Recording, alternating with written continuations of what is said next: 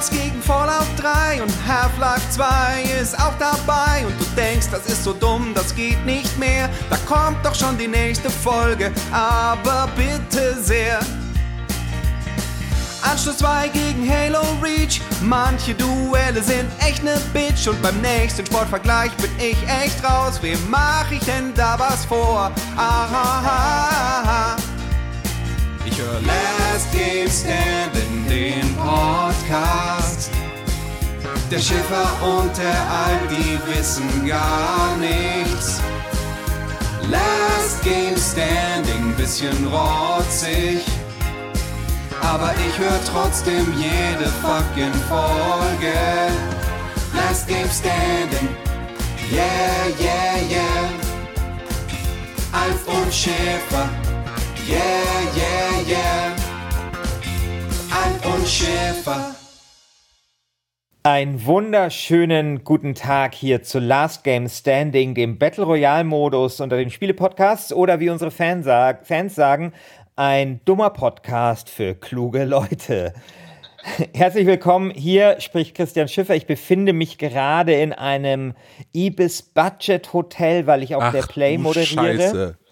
Genau. Und auf der anderen Seite der Leitung ist äh, mein Freund und Kollege Christian Alt. Hallo, hallo, hallo, hallo. Ja, Christian, ähm, ich finde es ja total tragisch, dass wir für, ich glaube, das größte Duell de, dieses Achtelfinales äh, nicht in einem Raum sind wie sonst, sondern dass es jetzt irgendwie so remote abläuft. Allerdings, weil ich hätte ja schon gerne in die Augen geschaut, äh, wenn ich hier PUBG verteidige mit, äh, mit, mit flammendem Schwert.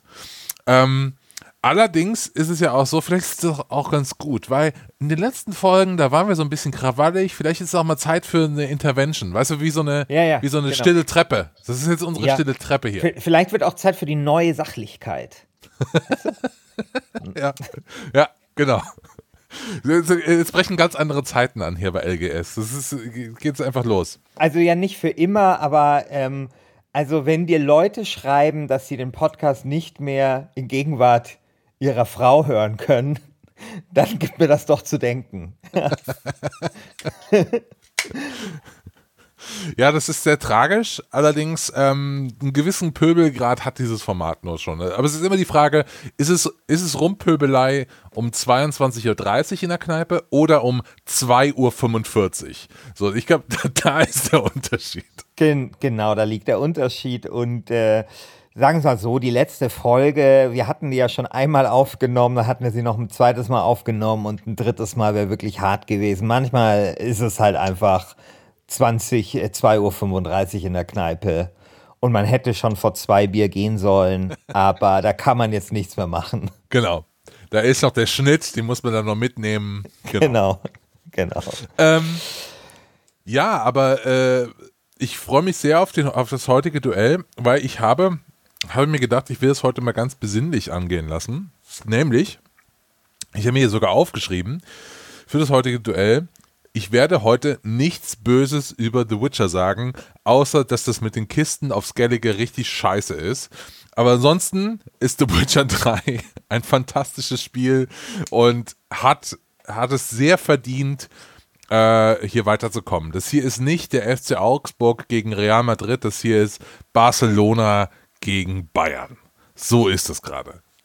Ja, ich würde, ich, mir geht es sehr ähnlich. Ich möchte über PUBG eigentlich auch nichts Schlechtes sagen, außer dass es trotzdem nichts zu suchen hat in einem Achtelfinale für das letzte Spiel des Jahrzehnts. Aber aus anderen Gründen. Also es ist ähm, ein auf seine Art geniales Spiel. Äh, trotzdem hätte ich es nicht nominiert. Ja. Ja. Ähm, ich habe mir ein Konzept ausgedacht für die heutige Folge. Okay. Und das Konzept besteht darin, dass ich jetzt in den nächsten, wahrscheinlich dauert die Folge so 30 Minuten, immer wieder versuche, den Hörerinnen und Hörern dort draußen nahezubringen, was so ein PUBG-Match so geil macht. Und deswegen werden, werde ich jetzt so praktisch in äh, meine ganze Verteidigung für PUBG besteht nur darin, dass ich wie so ein Außenreporter bin, der beschreibt, was gerade erlebt. Wir, ich werde die nächste halbe Stunde dazu nutzen, eine Spielrunde in PUBG einfach mal durchzudenken und die Hörerinnen und Hörer mitzunehmen in das Gefühl, wie es ist, PUBG zu spielen. So. Ja, viel Erfolg. Ja, das werde ich nämlich jetzt machen. Ich habe mir, hab mir Texte vorgeschrieben. Okay. Ich habe mir Texte vorgeschrieben im perfekten GameStar-Wir. Kennst du dieses GameStar-Wir, das keine andere Zeitung, kein anderes Genre irgendwie benutzt? Ne? Es ist keine Ich-Perspektive, es ist eine Wir-Perspektive. Ja, aber erstens hat das die G auch immer gemacht. Ja, weil es die GameStar bestimmt zuerst gemacht hat. Max, ja, aber ist jetzt die G wirklich, hat die sich orientiert an dem, was die GameStar, weiß ich nicht, aber ich mag das auch. Und ich verwende das auch mittlerweile recht gerne. Ähm, und ich habe aber auch immer wieder Redakteure, die mir das rausstreichen. Ich habe auch eine These für die heutige Folge, eine sehr, sehr steile These. Und zwar glaube ich, PUBG ist nicht nur ein Darwinismus-Simulator, sondern ich gehe noch weiter und sage, PUBG bringt Darwinismus und Kreationismus zusammen. Okay, das musst, du, das musst du mir jetzt erklären. Das musst du mir jetzt erklären. So, wir fangen an. Bühne frei. Die Entstehung des Universums, das, der Anfang eines Matches. Am Anfang in PUBG, am Anfang ist Chaos. 100 Spieler rennen nackt rum, es ist absolutes Chaos, Leute schreien, es sind Urschreie der Schöpfung, die wir dort miterleben dürfen. Aber plötzlich werden wir so aus diesem Urschleim der Kreation rausgezogen. Plötzlich kommt von oben die Erlösung, nämlich irgendjemand, ja, ein göttliches Wesen, Shiva, Angela Merkel oder so, die hat uns in ein Flugzeug gesteckt. Und plötzlich sind wir auf so einer Insel. Wir schauen von oben auf so eine Insel drauf, sitzen im Flugzeug und die Insel, muss man ehrlich sagen, die ist relativ öde, die sieht ein bisschen aus wie ähm, äh, äh, wie, die, wie der Ostblock, alles ist grau, überall ist es ein bisschen matschig, es ist so richtig beschissenes Herbstwetter, äh, es ist nicht, also so, so, ein Wetter, wo du kannst auch nicht die Winterjacke anziehen, aber für ein T-Shirt ist auch noch zu, ist schon zu kalt. Also es ist einfach also, Hamburg heute. ja, genau. Es ist so richtig, richtig öde. Und wir können uns so umschauen und dann sehen wir da unten all die Rebstöcke des Herrn, die wir jetzt mit dem Blut unserer Feinde tränken können, so wo wir so richtig arbeiten können. Und wir haben nur eine, eine Möglichkeit, nämlich im Flugzeug zu bleiben, ist keine Alternative. Wir haben nur einen Button und zwar F für Eject und wir müssen da jetzt irgendwie raus. Wir werden vom Himmel wieder auf die Erde geschmissen. So, wir äh, drücken praktisch F, springen raus, ziehen den Fallschirm und los geht's. So. Das war jetzt der Anfang von PUBG. Wir werden gleich nochmal zu mir schalten, damit ich weiter, äh, weiter äh, empfindbar machen kann, wie geil so ein Match PUBG ist. Ja, ähm, soll ich mal mein, äh, soll ich, darf ich dir eine Frage stellen, lieber Christian? Ja, gern. Wie schätzt du eigentlich äh, die Tischtennis-Regelreform von Anfang der Nullerjahre ein? Also insbesondere die Verkürzung der Satzlänge, wie sie während der Weltmeisterschaft in Osaka 2001 durch, durch die ITTF beschlossen wurde. Ich habe keine Ahnung. Ja, ich glaube nämlich, dass PUBG keine gute, kein gutes Spiel ist oder nicht der beste Shooter ist, sondern es ist einfach eine sehr gute Regeländerung. Also ich will dir ein bisschen, ich will ein bisschen ausholen, worauf ich dahin hinaus will. Bei, was damals bei Tischtennis, Anfang der Nulljahre wurden bei Tischtennis zwei Sachen beschlossen durch diese internationale Kommission. Das eine war ein größerer Ball, weil sie gesagt haben, für Fernsehen brauchen wir größere Bälle, weil es ist dann langsamer das Spiel und dann können das die Leute besser schauen und dann geht hier Tischtennis ab wie Schnitzel. Glaubst du, diese Reform war erfolgreich? Also größerer Nein. Ball sind wir alle große Tisch. Nee, und warum nicht? Weil gleichzeitig wurden die Schläger immer besser und am Ende war der Ball genauso schnell wie vorher, auch wenn er zwei Millimeter irgendwie größer war. Äh, das nur so als äh, Nebengedanke. Und das zweite war, es gab eine Regelreform, nämlich der Satzlänge. Ein Tischtennisspiel hat damals äh, bis 21 ist es gegangen und man hat gesagt, wir machen statt drei äh, zwei Gewinnsätze, ja, wo der gewinnt, der 21 Punkte als erstes hat, machen wir drei Gewinnsätze und zwar bis elf, weil dann ist der Satz kürzer und es gibt mehr Entscheidungssituationen und es gibt mehr Spannung in dem Spiel. Und genau so ist das halt aufgegangen. Also das hat tatsächlich ziemlich gut funktioniert. Mittlerweile gehen im, gibt es viel mehr Entscheidungssituationen im äh, Tischtennis, es gibt viel mehr Verlängerung und so weiter und so fort.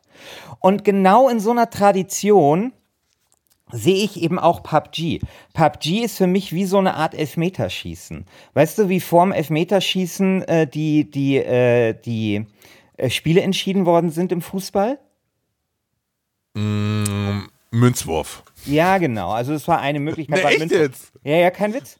Das ist ja, wir reden ja, also gerade ist ja Uli Hoeneß zurückgetreten äh, und da wird ja viel geredet über seine Karriere und so und unter anderem über diesen Elfmeter, den er verschossen hat, 76 im EM-Finale, den er damals in den Prager Nachthimmel gezimmert hat.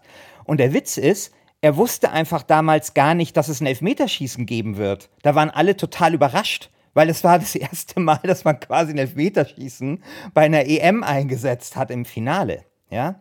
Und genau wie bei PUBG quasi, ähm, das für den Zuschauer, also für den Twitcher, wahnsinnig toll ist für die Generation Twitch, weil so ein, weil so ein PUBG, so ein, so ein Battle Royale-Ding immer eine ähnliche Dramaturgie hat und deswegen hochinteressant ist für den Zuschauer. Genau das was quasi PUBG oder Battle Royale für den Shooter gemacht hat, das wäre meine steile These, hat sowas wie Elfmeterschießen für das Fußball gemacht. Es hat eine immer gleiche Dramaturgie, die für jeden nachvollziehbar ist und die damit natürlich Spannung schafft und es eben damals eben fürs Fernsehen wahnsinnig attraktiv gemacht hat. Und das ist, finde ich, ein ganz großer Gewinn, den PUBG der dem Shooter-Genre gegeben hat. Das ist aber nicht das beste Shooter-Spiel, deswegen würde ich es auch nicht als äh, wahnsinnig gutes Spiel bezeichnen. Es ist einfach die beste Regeländerung der Nullerjahre. Es ist nicht das beste Spiel der Nullerjahre. Das wäre meine These. Deswegen der bisschen größere Umweg über die Tischtennisreform aus dem Jahr 2001. Ich finde, da kann man drüber streiten, weil ähm, das ist so ein, ist für mich so ein bisschen äh, so, so ein Schiff des Theseus-Problem, was du da gerade aufmachst. Ne? Ein, also, ein was für ein Problem? Kennst du nicht das Schiff des Theseus? Schiff des Theseus ist ja so ein Gedankenexperiment äh, aus, aus der Antike, wo es darum geht, wenn du ein Schiff hast und dieses Schiff besteht aus, ich sag jetzt mal 100 Holzplanken und du ersetzt im Hafen erst eine Planke und dann nächstes Mal wird noch hier eine Planke repariert und so und nach fünf Jahren hast du einmal alle Planken ausgetauscht, ist es dann noch dasselbe Schiff? So. ich liebe es, wenn Christian Alt Dinge über der, aus der Antike erzählt. Und genau so ist es doch. Ja, genau so aber, ist es doch. Klar, du kannst ja Regeln verändern, aber es ist schon ein neues Spiel dann irgendwann. Ja, aber ich weiß nicht, ich finde es als Shooter finde ich es durchschnittlich. Ich meine, es ist einfach eine irre gute Regeländerung. Es macht also, weißt du, du hast immer diese Dramaturgie, am Ende treffen sich die zwei vom Saloon. Ja, es ist für jeden ja, genau. nachvollziehbar. Es ist völlig klar, was da passiert. Du hast, und deswegen im Vergleich auch zum Tischtennis, du hast immer klare Entscheidungssituationen. Dadurch, dass dieser Kreis immer kleiner wird, hat das einfach so immer wieder neue Entscheidungssituationen. Immer passiert in regelmäßigen Abständen was Neues, was das Spiel verändert. Und das ist ein kleiner und genialer Kniff. Daran finde ich gibt es nichts zu deuteln. Trotzdem hätte ich das, also beste Regeländerung des Jahrtausends, naja, okay, der, der 10er Jahr hätte ich sofort in meine Top 10 aufgenommen, in meine Top 3, aber als bestes Spiel, I don't know. Aber ich, äh, vielleicht hast du auch recht mit den Planken. Who knows? naja, also es hat ja schon mehrere, es hat ja schon mehrere Komponenten. Ne? Also das Spiel besteht, ich habe ja eben gesagt, man springt dann da, da ab, man entscheidet sich praktisch schon mal ungefähr, wo man auf dieser riesigen Karte, und die ist ja wirklich riesig, landen will. Und auch wenn du sagst, es ist eine Regeländerung, klar, aber wo, wo kommt es her? Es kommt aus Daisy beziehungsweise äh, Arma, ne? Mhm. Und auch da hast du schon einen ganz langen Strang, der dann weg, wegläuft von dort bis runter zu Battlefield 1942 und sowas. Also da ist schon sehr, sehr viel Zeit vergangen. Und ich finde, da sind einfach so viele Evolutionsstufen schon passiert äh, äh, zu dem Zeitpunkt, dass ich da jetzt gar nicht mehr so sagen würde, äh, das ist nur eine, das ist nur eine Regeländerung. Ja, aber Gerade so das, der, der, das war übrigens beim Elfmeterschießen auch nicht anders. Weißt du, wer das Elfmeterschießen erfunden hat? Das war so eine nee. geile Geschichte. So ein Israeli, weil Israel war vorher bei irgendeinem so Qualifikationsspiel wegen, wegen Losentscheid ausgeschieden. Hat der gesagt, sorry, das ist aber scheiße, es immer so zu machen, ja.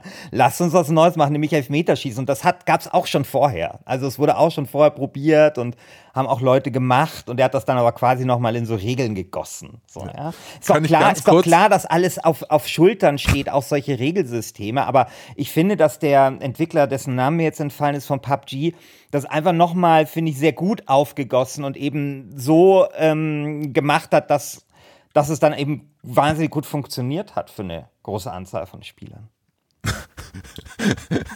du sagst, der Entwickler, dessen Name mir entfallen ist, der Typ, also das Spiel heißt der Player Unknowns Battlegrounds. Ja, ja, sagen nur die ganze Zeit PUBG und der Typ ist einfach Player Unknown. Einfach. Ja, ja. So, so. Ja, also ja. Brandon Green heißt er wirklich. Genau. Ähm, Aus Irland. ja, aber ja, aber ich finde, also es ist, ich finde es ja auch, ich hätte ja natürlich auch Fortnite ähm, wählen können für diese Runde, aber ich habe Fortnite eben nicht gewählt, äh, weil ich finde, erstmal die Idee stammt ganz deutlich daher, Brian Green hat das äh, System so verbessert, äh, hat, hat so eine so, einen Schöpfungsakt vollzogen mit diesem Spiel, um nochmal auf meine Metapher von eben zu kommen, ähm, dass da schon einiges geleistet, äh, äh, geleistet wurde und außerdem finde ich es total unfair, dass dieses Spiel, das, das sich ein bisschen, das ist ein bisschen behäbig und es ist ein bisschen buggy und schwer, dass das so überrollt wird von so, äh, von so einer riesigen Firma, die da einfach wie so eine Dampfwalze ihre Engine drauf ausrollt und jetzt plötzlich durch den Erfolg von Fortnite unglaubliche Geldmengen äh, aber dem gehört hat. auch PUBG, ne? Irgendwie zu 30 Prozent. Oder wie war das? Äh, du meinst, ob da auch Tencent Ja, also es gab ja die Geschichte, dass PUBG wollte äh, Dings verklagen wegen, äh, wegen äh, so Urheberrecht, also wegen, wegen Klau der Idee. Ähm, Unreal wollten die verklagen. Oder, oder nicht, nicht Unreal, äh, wie heißt denn die Firma nochmal? Mein Gott. Epic Games. Epic Games. Und ich weiß nicht mehr, wie es war. Ich meine, dass dann. Die haben ähm, die Klage zurückgezogen. Ja, genau, aber irgendwie doch nachdem sich Tencent auch bei PUBG engagiert hat oder sowas. also ich bring's Das nicht mehr zusammen, aber sein. irgendwie, ge- also ich glaube, Tencent hängt bei beiden drin und seitdem ist auch diese Klage kein Thema mehr. Naja, aber äh, ganz kurz nur auf, die Magie noch von äh, PUBG zu kommen. Ja, schalten wir mal wieder zum Außen. Ja, wir, schalten, wir schalten mal wieder zum Außenreporter. So. Den nächsten Teil habe ich mehr oder weniger komplett vorgeschrieben. Ich werde den jetzt vorlesen, aber so, dass es, dass es spannend ist. So.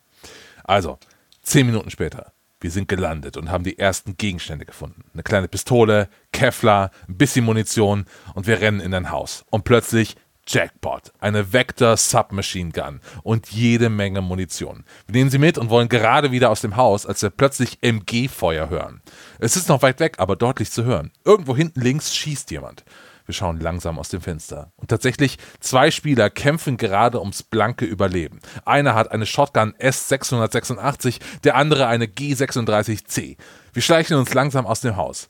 Verstecken uns hinter Mülltonnen, sodass uns niemand sehen kann. Problem nur, jetzt sehen auch wir kaum was. Das MG-Feuer hört auf. Einer muss wohl überlebt haben. Und plötzlich schnelle Schritte. Sie werden immer lauter. Die Schritte kommen immer näher. Aber das ist ja nicht unsere erste Partie. Wir sind ja nicht auf der Brennsuppen dahergeschwommen. Im Entscheid Ich liebe, die- ich liebe das so sehr. So ein guter Im, Spruch. Im entscheidenden Moment drehen wir uns um und ratatatatatatat. Der Gegner liegt auf dem Boden und wir klauen uns all sein Loot. Als wir gerade wieder aus dem Inventar hervorschauen, merken wir, verdammt, der Kreis wird kleiner. Die Spielwelt schrumpft und wir müssen schnell heraus. Wir schauen uns um und bemerken etwas, das vorher noch nicht da war. Der Typ, der die Shotgun hatte, kam mit einem kleinen Jeep. Problem ist jetzt, der Ring des Todes, der alles, was sich ihm in den Weg stellt, zermalmt, hat den Jeep schon fast erreicht. Also rennen wir, so schnell es geht. Für zwei Sekunden sind wir ganz kurz im Todesring. Gesundheit wird uns abgezogen. Aber die Karre, die läuft.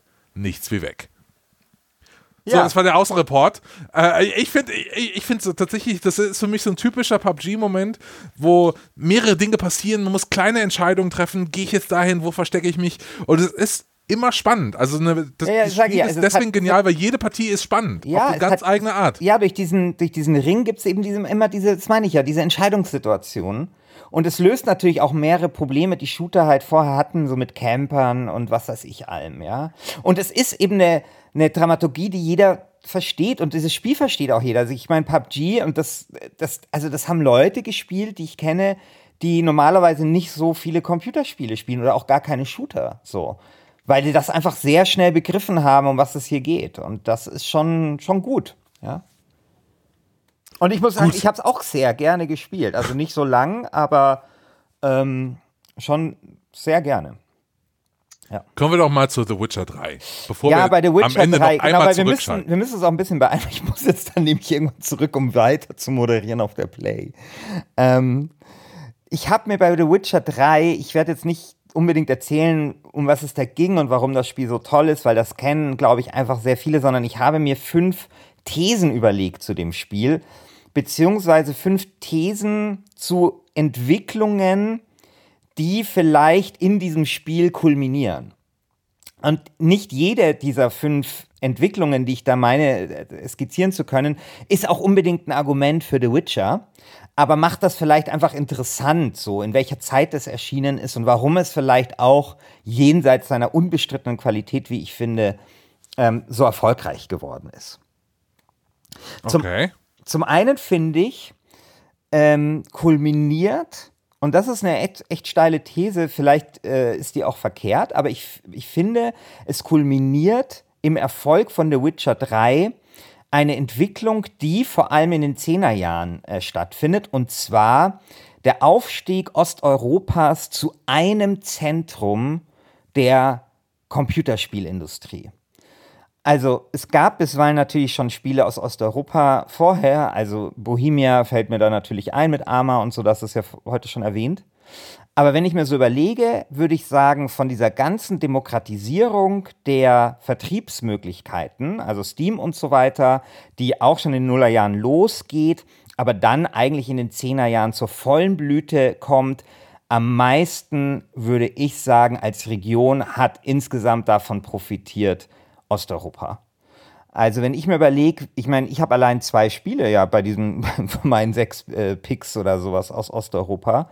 Und wir haben quasi mit ähm, The Witcher, was übrigens das Spiel ist, also The Witcher 2, was damals Obama mitgegeben worden ist als Staatsgeschenk, als er in Polen war 2014, einfach ein, ein irre großes Spiel aus Polen und einen unglaublichen Kulturexport. Und das ist schon, finde ich, eine Entwicklung, die, die ziemlich interessant ist. Würdest du die so teilen, diese Beobachtung?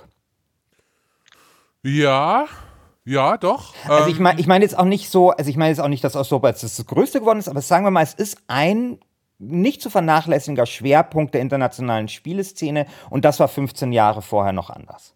Ja? Und ich glaube gerade, und ich glaube gerade Steam und so dieses, also, ne, das, das kann da schon auch mit beigetragen haben. Also, ich meine, auch sowas wie This War of Mine und, und die ganzen Sachen, die wir da gesehen haben, das fällt mir schon auf. Und wir haben ja auch Metro gesehen. Wir hatten natürlich ähm, mit Stalker 2007 ein großes Spiel aus Osteuropa. Auch da war ja dann das erste, ist ja auch das erste Witcher erschienen. Was für ein großes, Spiel, ja, by the way, 2007. ähm, aber so richtig groß wurde das dann alles, beide sehr, also so auch die Metro-Serie und so weiter, dann halt in den Zehnerjahren. Ja, und das ist, ähm, ich glaube, das hängt an vielen Punkten. Das kann auch mit so, es kann auch mit anderen, also größeren Faktoren zusammenhängen. So viel Gedanken habe ich mir da jetzt auch nicht gemacht. Also vielleicht hat sich auch die ökonomische Situation verbessert in Osteuropa. Vielleicht äh, ist auch die Ausbildung besser geworden. Vielleicht äh, sind auch Kon Konsolen oder PC-Systeme dort haben mehr Einzug gehalten. Weiß ich alles nicht. Aber das ist, finde ich, eine Auffälligkeit, die mit äh, The Witcher 3 ihren vorläufigen Höhepunkt ähm, erreicht hat. Ja, ich finde das auch immer total krass. Vor, äh, vor allen Dingen habe ich mir gedacht, so, warum kriegt es Polen hin? und jetzt nicht Deutschland. Ne? Ja, ja. Also so, wenn ja, gut, du jetzt glaub, schaust. Das hat, ja, das hat aber, glaube ich, schon einen Grund, weil ich glaube, ein Problem von Deutschland ist, dass Deutschland zu groß ist und gleichzeitig zu klein. Also der deutsche Markt hat sich immer selbst genügt. Also wir haben ja auch über mhm. sowas wie Anstoß 2 oder Patricia oder sowas gesprochen. Das sind ja Spiele, die sich Millionenmal verkauft haben, mit denen man viel Geld verdienen konnte. Aber es gab nie den Leidensdruck, wie zum Beispiel bei Polen oder auch Franzosen oder sowas, für den internationalen Markt produzieren zu müssen auch. Ja, also The Witcher ist, hat ja ganz klar ähm, einen polnisch-osteuropäischen Einschlag. Das erzählt ja, du hast das, glaube ich, mal sehr schön in so einem Tweet oder auf Facebook formuliert, ja viele so Geschichten äh, so die, so, so diese Märchen eher, die einem die Oma am Lagerfeuer erzählt hat. Es hat so ein, es Die, erinnert, die Oma am Lager. ja, oder am, am Herd. Also, also meine spanische Oma, mein Gott, hat die immer Geschichten erzählt. Die waren alle wie bei The Witcher, so ein bisschen in der Küche. Ja, Ja, Und- meine auch. ja, und das ist halt, und ich meine, dann hat das halt diesen osteuropäischen Einschlag, der mich so ein bisschen so an Krabbert erinnert. Ne? Also Krabbert ist ja so eine sorbische Legende. Ähm, weißt du übrigens, also Sorben, eine von zwei nationalen Minderheiten in Deutschland, wollte ich nur kurz erwähnen. Deswegen fand ich es immer, Stanislav Tillich hat mir als, äh, äh, als Politiker nie so gut gefallen, aber ich fand es ganz cool, dass ein Sorbe äh, in Deutschland Ministerpräsident ist. Also jemand, der einer nationalen Minderheit ange an angehört. Die andere nationale Minderheit sind die Dänen. Nur so by the way.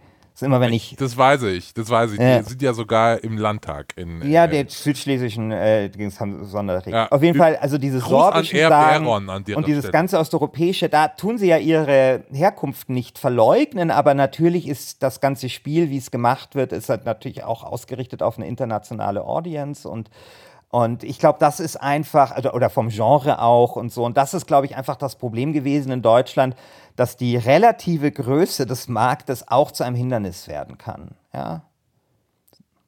ja, das, das, das kann, kann ich mir gut vorstellen. Ja. Ja. Also da sind wahrscheinlich auch, ist das Multifakt äh, oder gibt es mehrere Ursachen. Also Ausbildungssituation war lange Zeit, glaube ich, auch schwierig in Deutschland und solche Sachen. Also bei Polen finde ich es halt auch so frappierend, weil Polen, ohne dass ich jetzt diesem Land äh, in irgendeiner Form nahe treten möchte, aber mir fallen auch sonst nicht so wahnsinnig viele Kulturexporte aus Polen ein. Also mir fallen jetzt, mir fällt jetzt keine Band ein, mir fallen jetzt nicht die großen Re Regisseure ein oder Filme aus Polen ähm, oder Serien oder sowas. Also da steht, finde ich, auch Naja, also da gibt's schon, da gibt's schon coole Beispiele aus, Zum Beispiel? Äh, aus Polen. Äh, wie heißt denn dieser eine polnische Regisseur? Regisseur ja, Moment, Polanski äh, vielleicht, okay, gut, aber das ist ja Nee, nee, nee, nee, nee, nee, nee, nee, nee, nee. Ähm, hat er nicht dieses, äh, diese Serie gemacht, Dekalog? Ist es nicht auch von dem? Ja, weiß nicht, aber Äh, ich meine, weiß nicht, wenn ich mir so anschaue, wie viel, wie, wie viel Musik aus Schweden oder irgendwie, keine Ahnung, kommt, dann, also Polen, Hm? Kieslowski meinte ich. Kieslowski. Ja, keine. Kieslowski. Sagt ja. mir jetzt auch nichts, aber wurscht. Also vielleicht bin ich da einfach auch äh, kulturell einfach zu wenig bewandert. Aber also, also ich finde trotzdem so The Witcher, äh, wenn ich mir so sonst so anschaue, wie viel Kultur ich so aus Polen mitbekomme, steht das da halt schon, das ist schon enorm, wie das da herausragt. Und das ist ja auch vielleicht auch der Grund, warum man das Obama damals in die Hand gedrückt hat. Ne? Jetzt komme ich vielleicht auf den nächsten, also die nächste ähm, Entwicklung, die kulminiert, und das ist jetzt kein Argument für Dragon Age, aber vielleicht für, Dragon Age, The Witcher. äh, für The Witcher, aber für den riesigen Erfolg von The Witcher, nämlich die Schwäche der anderen. Also Dragon Age zum Beispiel, was du ja völlig zu Recht, also ja, also mittel zu Recht, wie ich finde, für das überschätzteste Spiel nominiert hast, also weil ich es einfach nicht gut finde. Ähm, das äh, ist äh, im November 2014 erschienen, also äh, ich glaube ein halbes Jahr ungefähr vor The Witcher und war eine ziemliche Enttäuschung. Ähm, und ähm, ein Jahr nach The Witcher erscheint dann Fallout 4, äh, das auch mh, eher enttäuscht, würde ich sagen. Also das heißt, wir sind hier mitten im Niedergang von BioWare, der sich ja dann noch beschleunigen wird. Und wir sehen so die ersten ähm, Zeichen eines Niedergangs, zumindest der Fallout-Serie. Und genau in diese Zeit, also genau zwischen diese zwei Spiele, äh, fällt dann The Witcher 3. Also The Witcher 3 quasi, abgesehen von seiner Qualität, ist einfach auch so ein Ding, wo die Leute vielleicht auch so ein bisschen lechzen und, und, und strahlt dann umso mehr im Vergleich zu sowas wie zum Beispiel Dragon Age 3, das eben auch ein Fantasy-Rollenspiel ist. Also auch das kulminiert, finde ich, so ein bisschen, äh, also diese Entwicklung kulminiert eigentlich so ein bisschen beim Erscheinen dieses Spiels. Äh, das, die dritte Entwicklung, die so ein bisschen äh, kulminiert, positiv vielleicht, aber auch negativ, ist so dieser ganze Diskurs über äh, Politik im Computerspiel. Also The Witcher ist ja so ein Spiel, was sich da nicht schämt, auch politisch zu sein. Also es erzählt diese Nebenquest von einem Homosexuellen, der ausgestoßen ist von seiner Stadt. Dann gibt es irgendwas über Gentrifizierung mit so einem kleinen Elfen oder Gnom, der aus seiner, aus seiner Stadt raus muss. Antisemitismus äh, spielt eine Rolle, also in Form der Zwerge. Ähm, es ist, äh, Krieg ist, ist ein ganz großes Thema. Man kommt durch diese zerstörten Gebiete dort. Man findet in den Städten, das ist übrigens auch ein großer Unterschied, das habe ich, hab ich nie verstanden, wieso Dragon Age 3 so unter Diversity-Gesichtspunkten gefeiert worden sind, weil bei The Witcher 3 findest du behinderte Menschen auf der Straße, du hast alte Menschen, du hast Menschen, die jetzt nicht, sagen wir mal, dem gängigen Schönheitsideal entsprechen.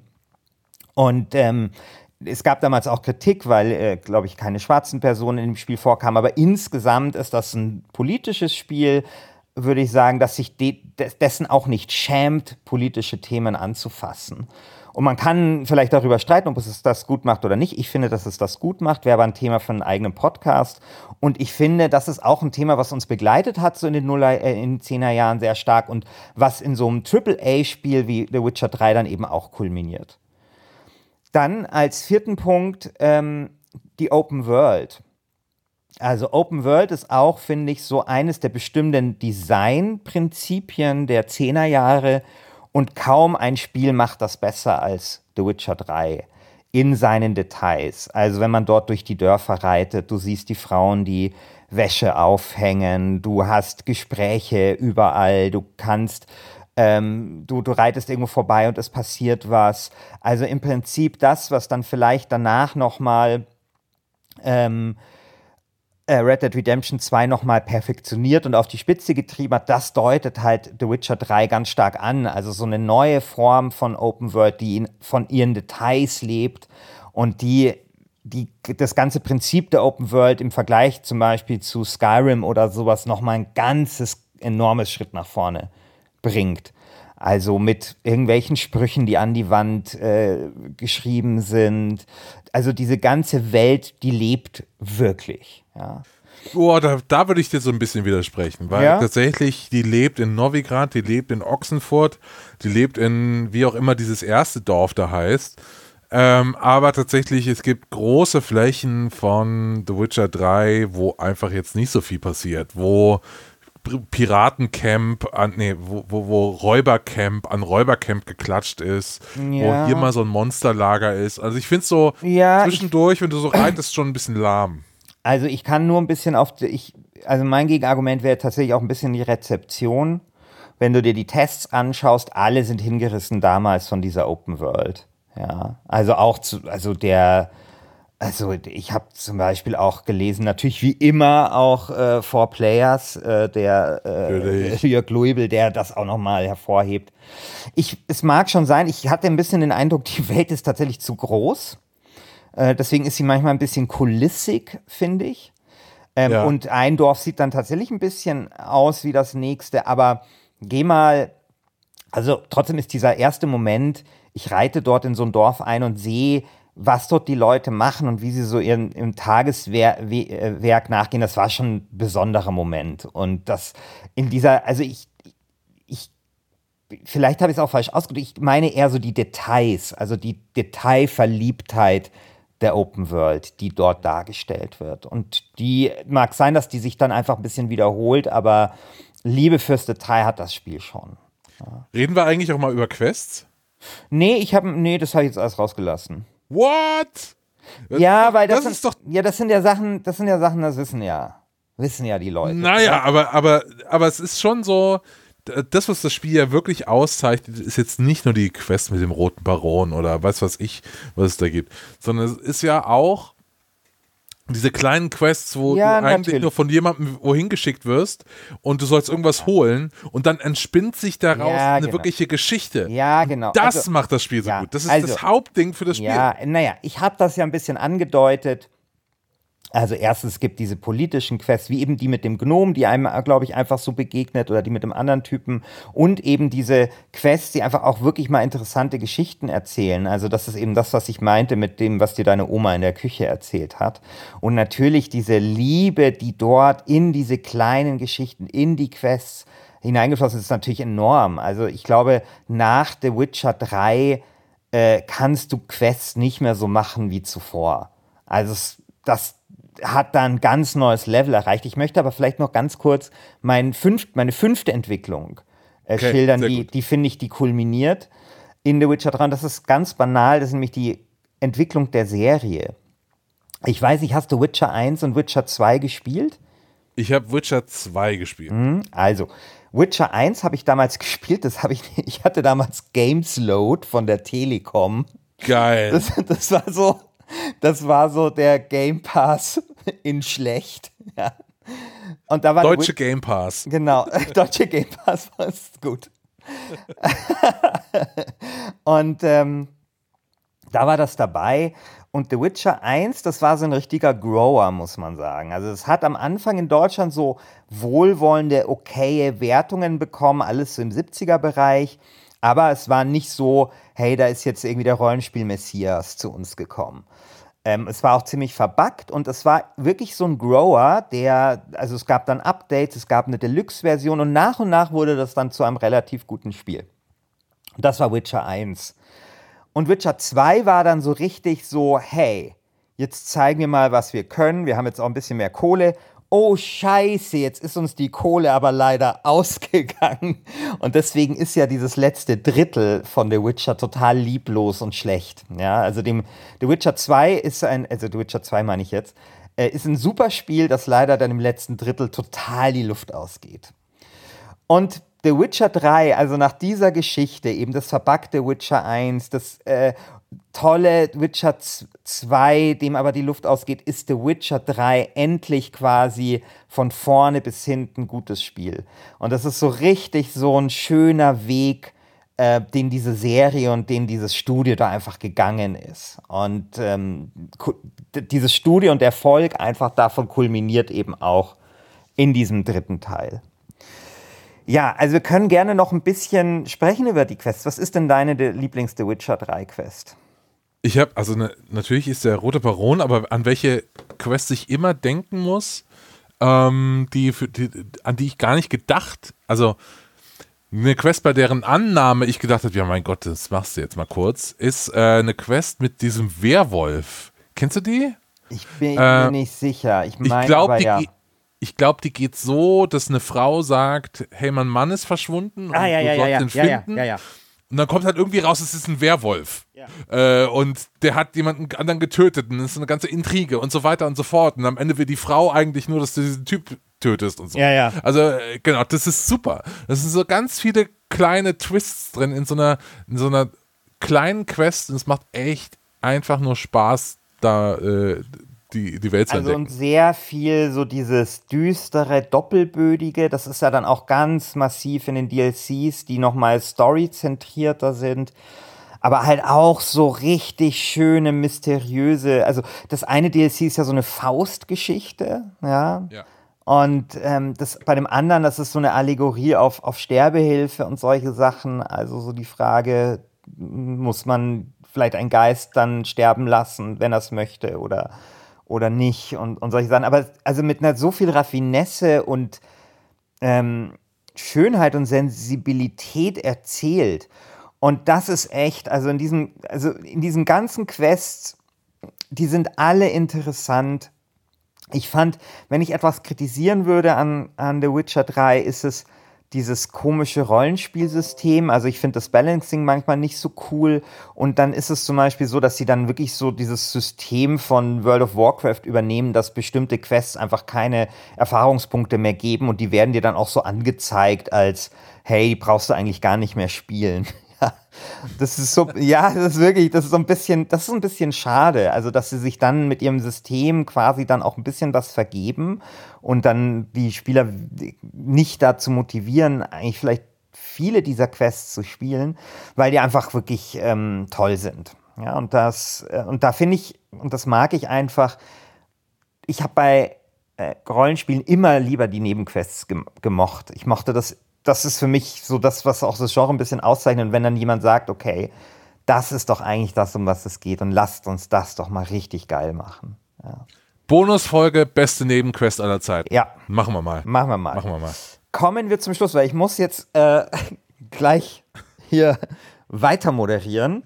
Ja, was, okay, gut. Moderieren wir gleich mal weiter. Ähm, ich würde sagen, mein Plädoyer Ja. für PUBG besteht aus dem letzten Teil, den ich noch nicht äh, vorgelesen habe, Ja.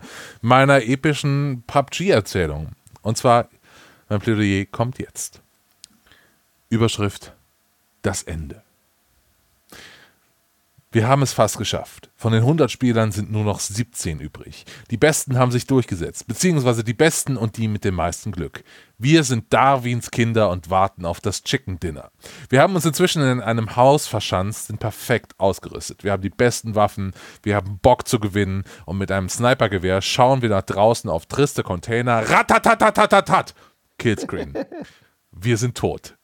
Von hinten erschossen, als wir einmal nicht aufgepasst haben. Aber keine Angst, nach dem Tod gibt es ja immer noch die Lootbox.